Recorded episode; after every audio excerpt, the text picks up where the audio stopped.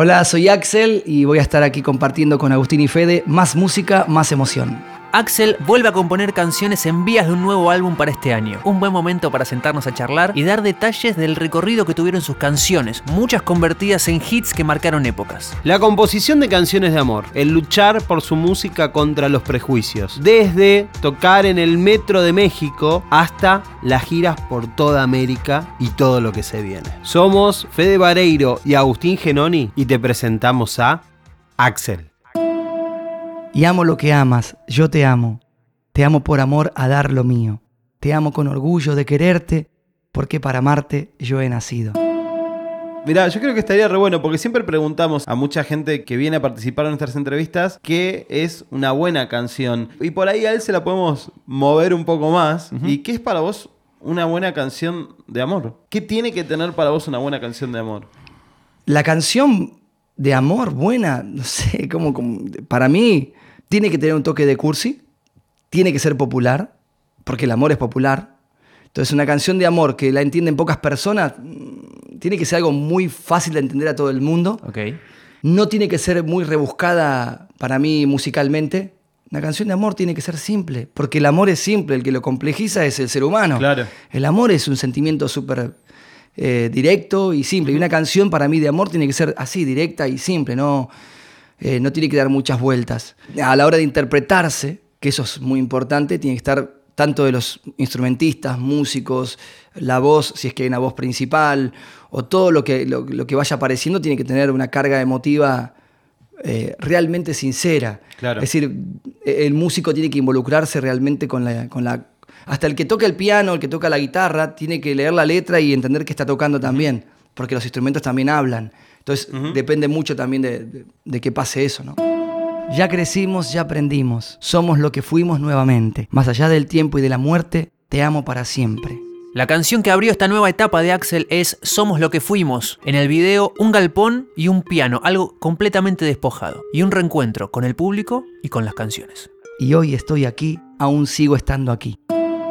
De alguna forma es como regresar para todo el mundo, ¿no? Después de todo lo que se vivió. Entonces, me salió, por ejemplo, cuando llego hacia el piano, como acariciarlo primero, como reconocerlo de vuelta, ¿no? Como acá estamos otra vez, claro, juntos haciendo un video, ¿no? De verdad que, no estaba guionado eso. Yo llegué y como que en la intro era, como, sí, si vos ves, yo acaricio el piano, ¿viste? Como que llego, lo toco, como que lo respiro de alguna manera. Y una canción que, sí, para mí representa eh, el camino hacia el amor. Como, sentí cuando empecé a escribir esta canción, que después eh, la idea que tenía de la canción, tanto letra y música, la llevo con Claudia Brandt a, su casa de Los Ángeles y, hicimos varios días de composición. Y entre tantos días, una de las canciones que abordamos era la idea esta de Somos lo que fuimos, que no sé si tenía título, creo que no. Y con Claudia la desarrollamos y la, hicimos toda esta canción, que es maravillosa ella. Y era como esto, ¿no? Como te digo, el camino hacia el amor. El amor, verlo como un punto de llegada, no un punto de, salida. ¿no? Como cuando uno empieza una relación con alguien, eh, hasta en la amistad también, no solamente en las parejas, ¿no? Primero existe la química, el, enamoramiento, eso que, hay buena onda, eh, cuando conoces a alguien y parece que lo conoces de, hace otro, de otro momento, porque hay cosas afines, automáticas, energéticas, pero que una relación pueda titularse con la palabra amor, para mí, tiene que primero despojarse de todas nuestras eh, zonas de confort, ¿no? de todas las cosas lindas. Yo conozco un amigo. Sí. O una persona que me voy a hacer amigo el día de mañana porque hay mucha onda, pero al principio le mostrás lo mejor de vos. Y, la otra persona también. Tiene que conocer lo otro también. Claro. Y, lo agridulce. Exacto. Después, los vaiveres de la vida, lo, grato y lo ingrato, la zona oscura que tenemos todos y la zona luminosa, eh, creo que va construyendo el amor. Entonces me parece que en Somos lo que fuimos logramos con Claudia esto que queríamos, ¿no? Hacer una canción de amor de verdad. ¿Y cómo es? Y bueno, empezando a recordar el, inicio de una relación, en este caso es una relación de amor como de pareja, el inicio de una relación de amor, recordar, a mí me llevó a recordar en fotografía, en mi cabeza, en imágenes, relaciones adolescentes, todo para poder escribir esta canción. Sí, sí, sí. Y llegar a un momento que decís, bueno, y hoy estoy aquí, aún sigo estando aquí, como dice el estribillo, ¿no? a pesar de todo lo vivido. de, de- de- de estas, de las luchas, de, de los momentos difíciles, pero también los alegres. Bueno, hoy estoy aquí. Y para mí ese hoy estoy aquí, aún sigo estando aquí, representa el verdadero amor. Claro. En alguna canción escribí alguna vez como en Te voy a amar y hacerte sentir que cada día yo te vuelvo a elegir, porque Claro. ese es el desafío. Sí, sí, sí, sí, sí. ¿no? Y, y me parece que ahí está el amor. Creo que esta canción tardamos 10 horas en hacerla. Zarpado. Es decir, no es que es un ratito, paramos Obvio, a comer, después a tomar mate a la tarde. Es decir, no es que, bueno, dale, nos ponemos. ¿a qué, qué día trajiste, Axel, esto? Uy, sí, sí, sí. Y en una hora está la canción. No, Por no, supuesto que hay mucho oficio, pero Sí. también hay una búsqueda. Corazón, entrega. Claro, hay una búsqueda súper profunda, hay lágrimas cuando se escribe una canción, hay momentos de, de- de tem- de temblar, de escalofríos, de buscar recuerdos que por ahí duelen. Total. Hay de todo. Y creo que eso después es fundamental para que la canción te transmita algo de verdad. Sí, y, y lo, lo pensaba justamente porque son dos personas que sus composiciones, o sea, apelan a la emotividad constante. Entonces me imaginaba con una sala cargadísima de emoción. Claro. eh, y, y- ese minuto, y, y justamente también siempre pienso en, en- en ese tipo de colaboraciones, inclusive con, con los productores también, vamos a hablar de, de- de Cheche después, pero ¿cómo, ¿cuál es el punto donde vos elegís a esa persona para potenciar tu laburo? ¿Y cómo eso termina sucediendo después de una canción tan piola como esta? Hay, hay un vínculo que va más allá de lo música, la música que es lo personal. Y que cuando vos lográs vincularte desde lo personal y lo emocional con una, un coautor, una coautora o un productor como Cheche que recién nombrabas, hay una tranquilidad de abrirse también, una comodidad Sí, sí, sí. que es es súper necesaria. Es muy difícil que a mí me sienten mañana con una persona que yo no conozco y digan, bueno, dale, juntate con esta persona que es re talentosa y hacer una canción. Claro. Sí, pero. Yo tengo que por lo menos tomar un café antes, una cerveza, Sí. charlar un rato, ¿viste? Comerme una pizza, contar un chiste, hablar de fútbol o de lo que sea, Claro. ¿viste? Hablar de lo que tengan ganas de hablar para recién ahí conocerse y ver qué hay entre líneas Claro. En las personas. Bueno, Como pero- en mí también, ¿no? Obvio, obvio, obvio. Pero imagino que porque justamente laburar con la emoción no es lo mismo que decir como, bueno, no sé, vamos Sí, a hacer un, sí, un- sí. un track, una melodía, que necesitas como ese tipo de conexión, si no... no- Sí, no. la emoción te lleva a conocer el sentimiento, que son cosas diferentes.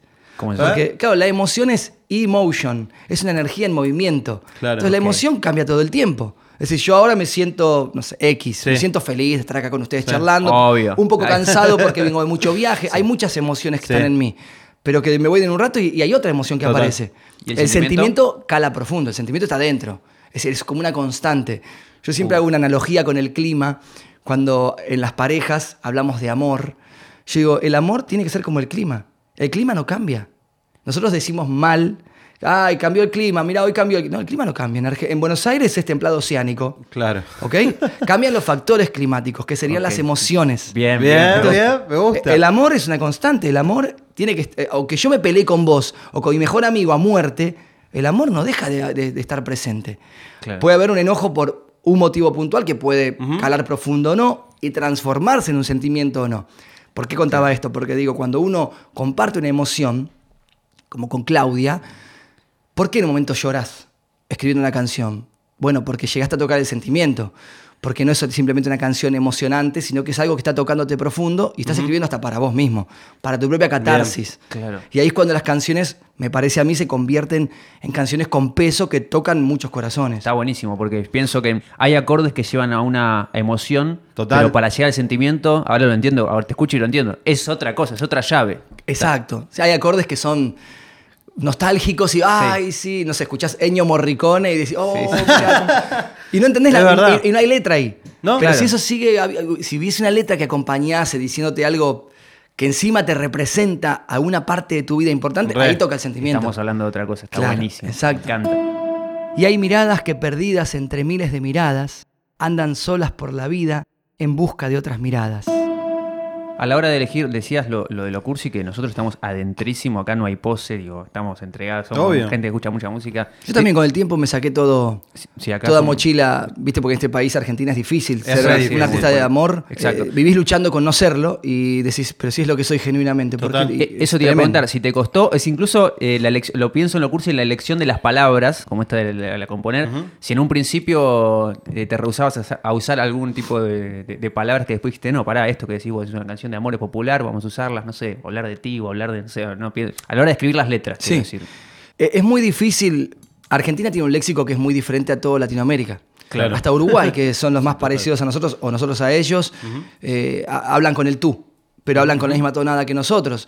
Eh, es muy difícil porque cuando de chico lees poemas de quien sea, ¿no? Lees poemas, están hablando en el español más neutro, Total. ¿no? Con el tú, el contigo. A mí como argentino tenía como un doble sentimiento, porque sí escribía con el tú a veces, pero el, el contigo me hacía ruido porque no lo sentía mío. Pero también, si después salís a tocar por toda Latinoamérica, que es un prejuicio también, pues, no, depende del éxito esto, ¿eh? No, no. pero sentía como que para estar más homogeneizado con el todo y había, no sé, el vos no usarlo, aunque lo he usado en alguna canción. pero después sí empecé a evitar todo, los pronombres, para no tener que sentirme condicionado. Bien. Gusta, me gusta. ¿Entendés? Entonces, si vos lees la canción, no sé, Somos lo que fuimos, Sí. nunca tiene un pronombre. Es cierto. Claro. Pero un montón de canciones mías, que si voy a los primeros discos, sí, decía el tú y el contigo a veces y evitaba el, el voceo. A ver, imagínate que estás viendo el video de Somos lo que fuimos y te emocionaste. Y querés dejar un comentario, no solo de si te gustó o no la canción, sino de tu relación con la música de Axel, tu propia historia, tu propio camino y cómo fueron esas canciones entrando en tu vida. Si sos esa persona, presta atención. Te queremos leer un mensaje, un comentario en realidad del video de Somos lo que fuimos, que va en, en coordenada de esto, ¿no? De la entrega, de interpretar lo que llegue.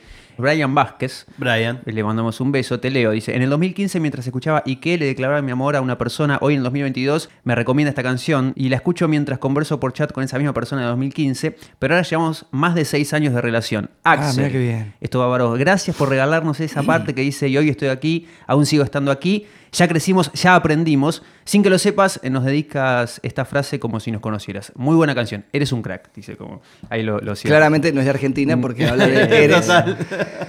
Qué lindo mensaje, Brian. Bueno, muchas gracias. Se Eh, ¿Qué te agradece pasa cuando porque. tipo, una soltás algo y tiene como ese recorrido tan, de- tan profundo? Y esto es el claro ejemplo que las canciones, a partir de que uno las comparte, no son más de uno. Es así de fácil. Eh, Suena cliché, suena lugar común. No, pero es así, es la, es la verdad. Eh, Y llega a tantos lugares que uno ni sabe y toca tantas relaciones que uno ni se entera. Hoy, gracias a las redes sociales, podemos un palpar un poquito más eso y decís, che, qué lindo esto, la verdad que, que es hermoso. Y, y- y más cuando uno escribe canciones de amor que, que representan a muchísima gente, que en los aniversarios están presentes, que hoy todo el mundo hace un videíto para celebrar el amor o un cumpleaños, entonces, y que encima cada vez hay por ahí, siento yo, menos canciones de amor de este estilo. Claro. Entonces tienen menos para recurrir. Y a mí me, me- nada, me encanta porque de alguna forma yo soy, o, o me comparten un pedacito muy chiquito del protagonismo de su vida, aún yo sin saberlo. Por, por esto haber escrito una canción, nada más, Increíble. ¿no? Y haber tocado un corazón por haber escrito una canción que hablaba de mí, en realidad Total, primero, claro, sí, claro, sí, claro. sí, sí. y termina no siendo más mi historia. Y, y pensaba desde, ponele, desde Ike a hasta hoy. Y, o sea, e, el, el recorrido que tuvo él, ¿no? Como Sí. ese, ese, ese chat que se transformó. No, aparte, en que es en una canción que habla de un amor medio prohibido. Entonces, Claro. ¿cómo habrá arrancado? Ahora quiero ¿Cómo saber la, la segunda Brian, parte. Brian? Terrible, saber Brian, ¿eh? Brian, si estás viendo esto, comenta abajo Claro, cómo y qué dice, ¿y qué si el amarte me cuesta la vida? ¿Y qué Claro. si aunque eh, si tu karma es mi boca prohibida, tu, tu boca es mi karma, mi, mi karma es tu boca prohibida, dice como que eh, habla de una canción, de una historia que no, teni- no tiene que verse muy bien. Claro. Entonces, Claro. no sé, quisiera saber Brian, la Y, historia fue- de y- Brian. Y aparte fue en situación de chat, ¿viste? Uh, no sé. Andá a saber. Andá a saber qué pasó. ¿Qué pero, pasó pero pensaba en, en- en el camino que tuvo él con esa relación y, y- y si hay algo que también se haya modificado tanto de ese momento a hoy, pero más desde el lado inclusive desde, desde el disfrute de, de- de lo que haces, porque, no sé, yo tengo asociado como eso, como que y, y lo hablamos con muchos artistas, como que pasa el tiempo y el artista en esa cuestión de pasan los años y hasta se pone más práctico y empieza a disfrutar muchísimo más lo que hace. Eh, Sí. en, en tu caso, ese paso del tiempo, ¿cómo, cómo lo, lo- lo vivís?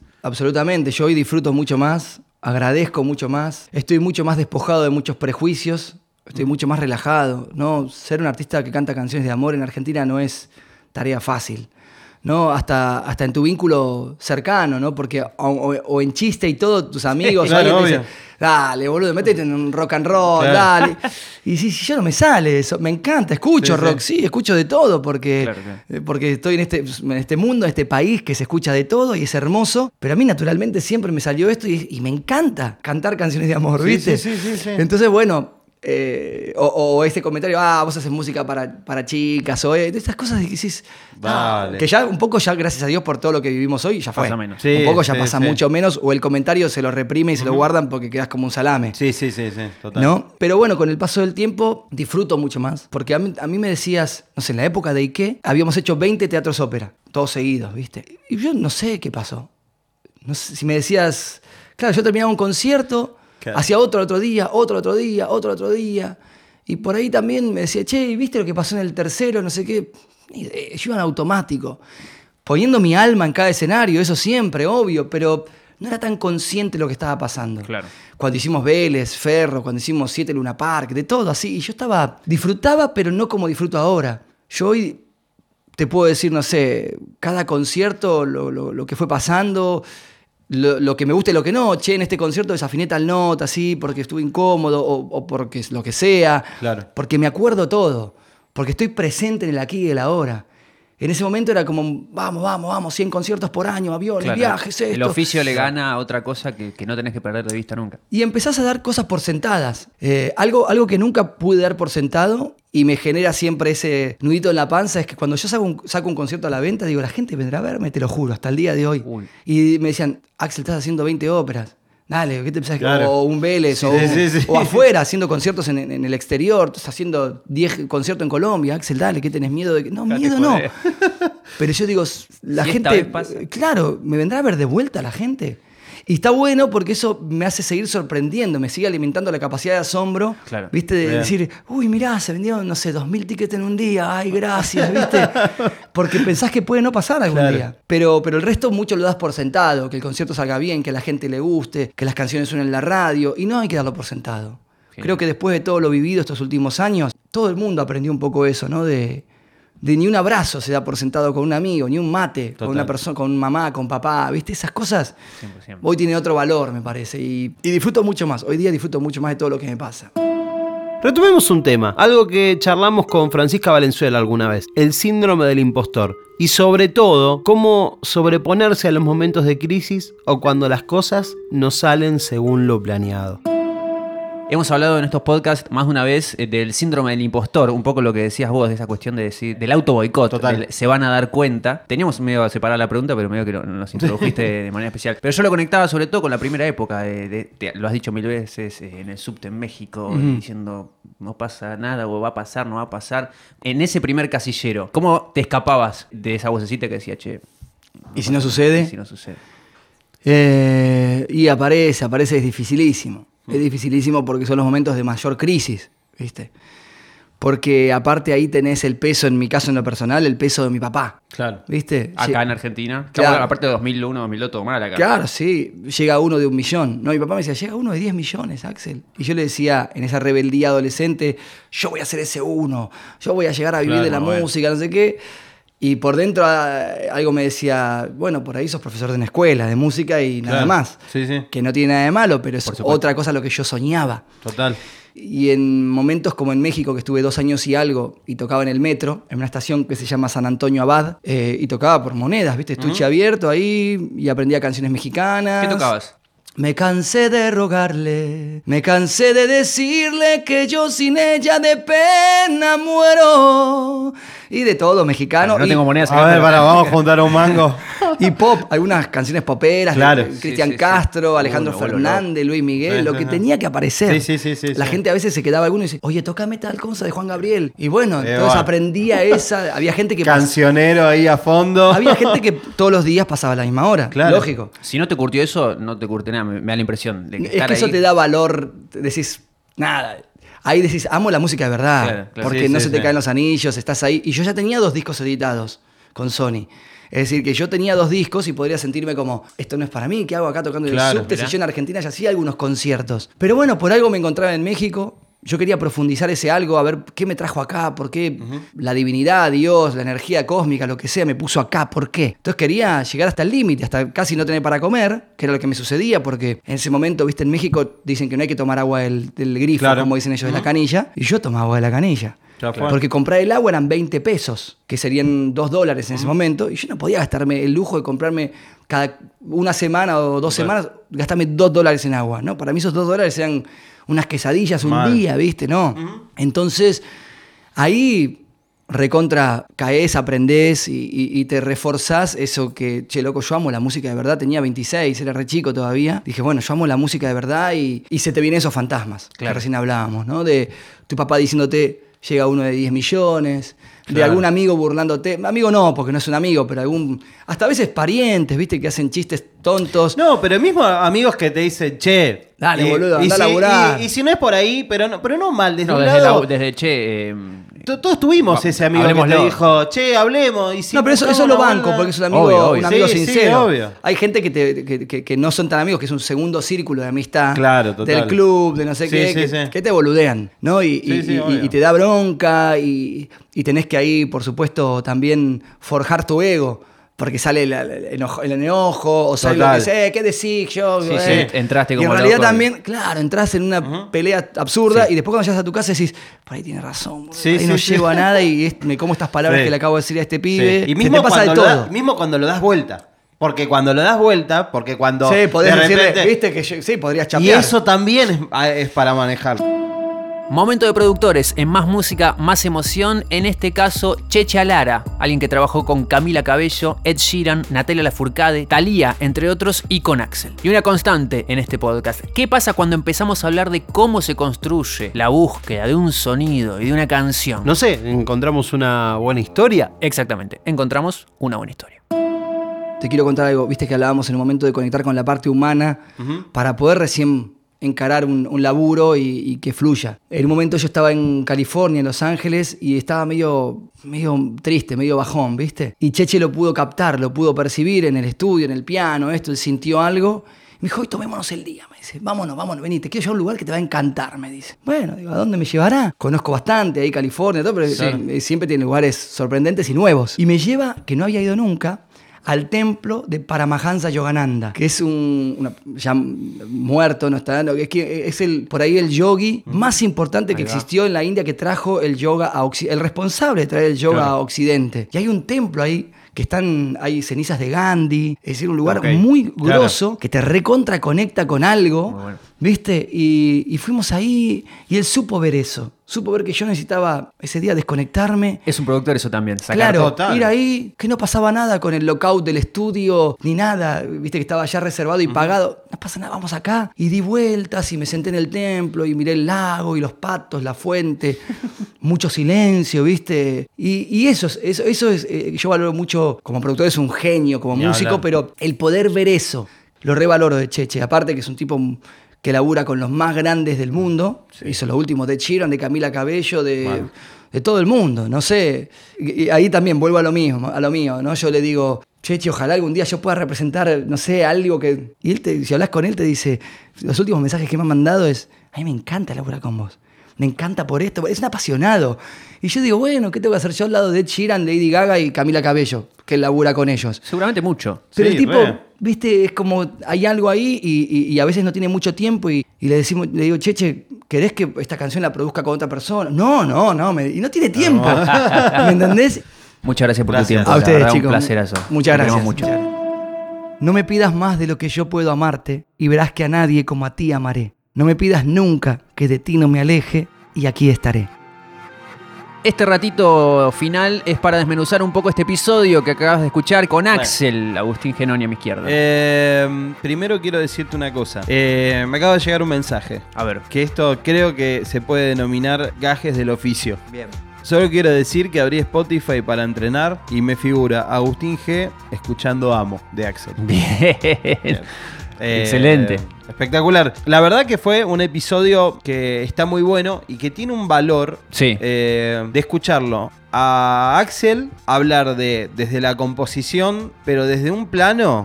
Para mí Sí. fue como. Fue como. Ok, esto es lo que hago, a esto me dedico, hago canciones de amor. Cuesta. Eso también fue como el reconocimiento de cuesta eh, en un contexto, en nuestro país, en lo que sea, cuesta. Y lo hago de esta forma. Sí, tengo todo este público. Eh, hay lugares donde todavía seguimos conquistándolo. Eh, también mucho de lo técnico, mucho de, de- de- de lo artístico, de la búsqueda de- del, sentimiento, de la diferencia de la emoción y el sentimiento. Eso fue, espectacular. Fue, muy, muy piola y me parece que lo mismo se lo dijimos acá. El conocimiento y el manejo de esas circunstancias Sí. hacen que él pueda hacer eh, una canción que pueda transmitir eso, o sea, esa diferencia. ¿No me vas a decir nada de esto? Un gorrito de filter, Ahí que va. es el perfil que tienen que seguir, donde están alojados estos episodios, que tienen un apoyo visual también en algunas otras plataformas que pueden buscar. Somos Más Música, Más Emoción. Recomendamos no seguir esta cuenta. Sigan esta cuenta si lo quieren ver a Fede con el sombrerito, con el gorrito verde. Eh, Sí, si solo están escuchando también. Si no, imagínenselo. Es un gorrito verde que dice filter y si no lo pueden buscar en nuestras redes arroba Agustín Genoni, arroba Fede Vareiro. Ahí va. Bueno, nos volvemos a ver entonces en el próximo episodio de Más Música, Más Emoción con una historia que no se imaginan. Adiós. Chau.